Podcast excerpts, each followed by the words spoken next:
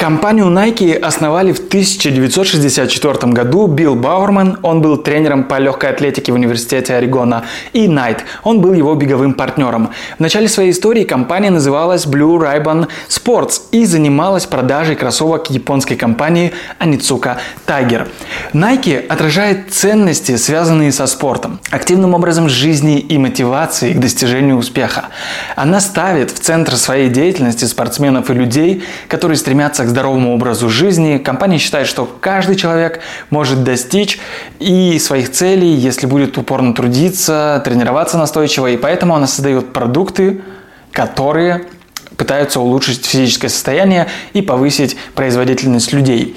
Основными принципами, лежащими в основе деятельности Nike, являются инновационность, конечно же, потому что компания постоянно разрабатывает новые технологии, материалы, которые позволяют создавать продукты еще более эффективными и комфортными для спортсменов. Качество. Nike стремится к тому, чтобы каждый продукт, который она выпускает, был очень высокого качества и отвечал требованиям спортсменов. Компания придает большое значение, конечно же, и дизайну, о котором мы поговорим более подробно, потому что они считают, что вещь должна не только функциональной быть, но красивой, модной, молодежной. Социальная ответственность. Nike поддерживают множество благотворительных проектов, программ, инициатив, связанных со спортом, здоровым образом жизни, а также они борются за справедливость и равенство в обществе.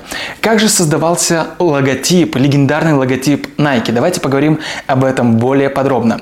Идея названия Nike пришла коллеге Найта Джеффу Джонсону которому ночью приснилась греческая богиня Ника. Ее образ был одной из опорных точек для рождения эмблемы. С будущим создателем легендарного логотипа, дизайнером Кэролин Дэвидсон, Найт познакомился еще в Портландском университете. Он периодически прибегал к ее услугам и на первых порах становления бизнеса в 1971 году поручил студентке более важную миссию создания логотипа компании. В числе своих требований к будущей эмблеме Найт обозначил ее динамичность, хорошее визуальное восприятие на обуви непосредственно и отличие от других брендов. Логотип Nike был создан в 1971 году графическим дизайнером Кэролин Дэвидсон, как я уже сказал ранее, которая была студенткой в университете Портленда, где Фил Найт преподавал бухгалтерский учет. Найт был заинтересован в создании логотипа для своей компании, которая тогда называлась Blue Ribbon Sports, как мы помним, и просил Дэвидсон разработать несколько вариантов, поиграться со шрифтами и так далее. Дэвидсон работал над дизайном всего-то уж несколько дней, и ее идея была вдохновлена греческой мифологией. Она создала создала изображение греческой богини Победы Ники, стоящей на одной ноге и держащей в руках венок лаврового листа. Изображение было выполнено в лаконичном стиле, выглядело очень динамичным. Но галочка не была первой идеей Дэвидсон. Девушка создала несколько эскизов, согласно легенде.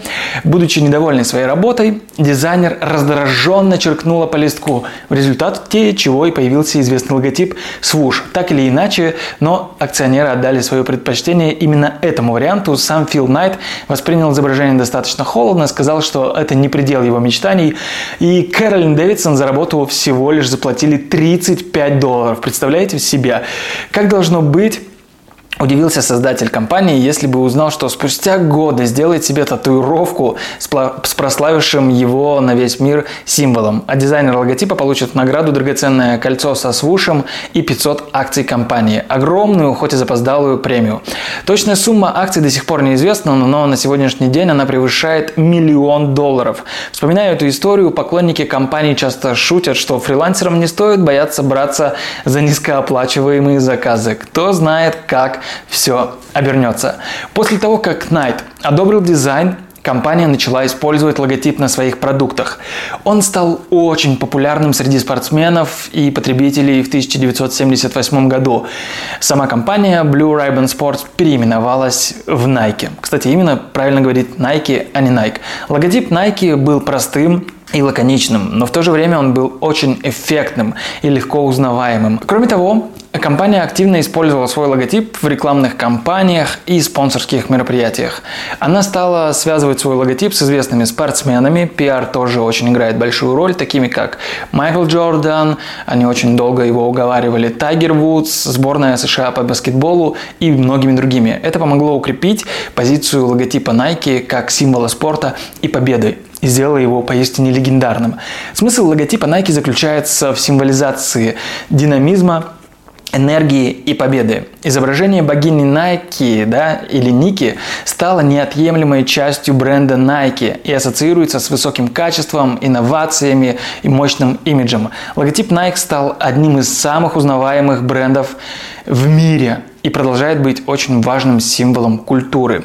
Несмотря на то, что обувь с изображением поступила в продажу почти сразу же при его создании, официально товарным знаком логотип стал лишь в 1995 году. Простой лаконичный свуш оказался одним из самых стойких логотипов в истории. На протяжении десятилетий он практически не менялся. Только были какие-то лишь незначительные корректировки. Спустя 7 лет логотип был доработан, немного поменял свой изгиб, подвергся небольшому размытию и обрел черный цвет. Надпись Nike разместилась над рисунком, а ее шрифт стал более сдержанным и симметричным. По-моему, они используют футура. А в 1995 году произошло главное событие в истории логотипа. Он лишился пояснения Nike, оставшись просто галочкой. К тому моменту эмблема стала настолько популярной и узнаваемой, что в отсылке компании уже не было вообще никакой нужды. Такой он остается и по сей день, и вряд ли кто-нибудь, увидев знаменитый логотип Swoosh на спортивной одежде или обуви, не сможет опознать связанный с ним бренд. Вот такая вот история создания логотипа Nike. Надеюсь, вам было интересно, полезно. И это, кстати, новая рубрика на моем канале. Если вам было интересно, то дайте мне об этом знать, поставьте лайк и напишите комментарий, какой логотип мы рассмотрим в следующем видео. С вами был я, Серго, и до новых встреч. Пока-пока.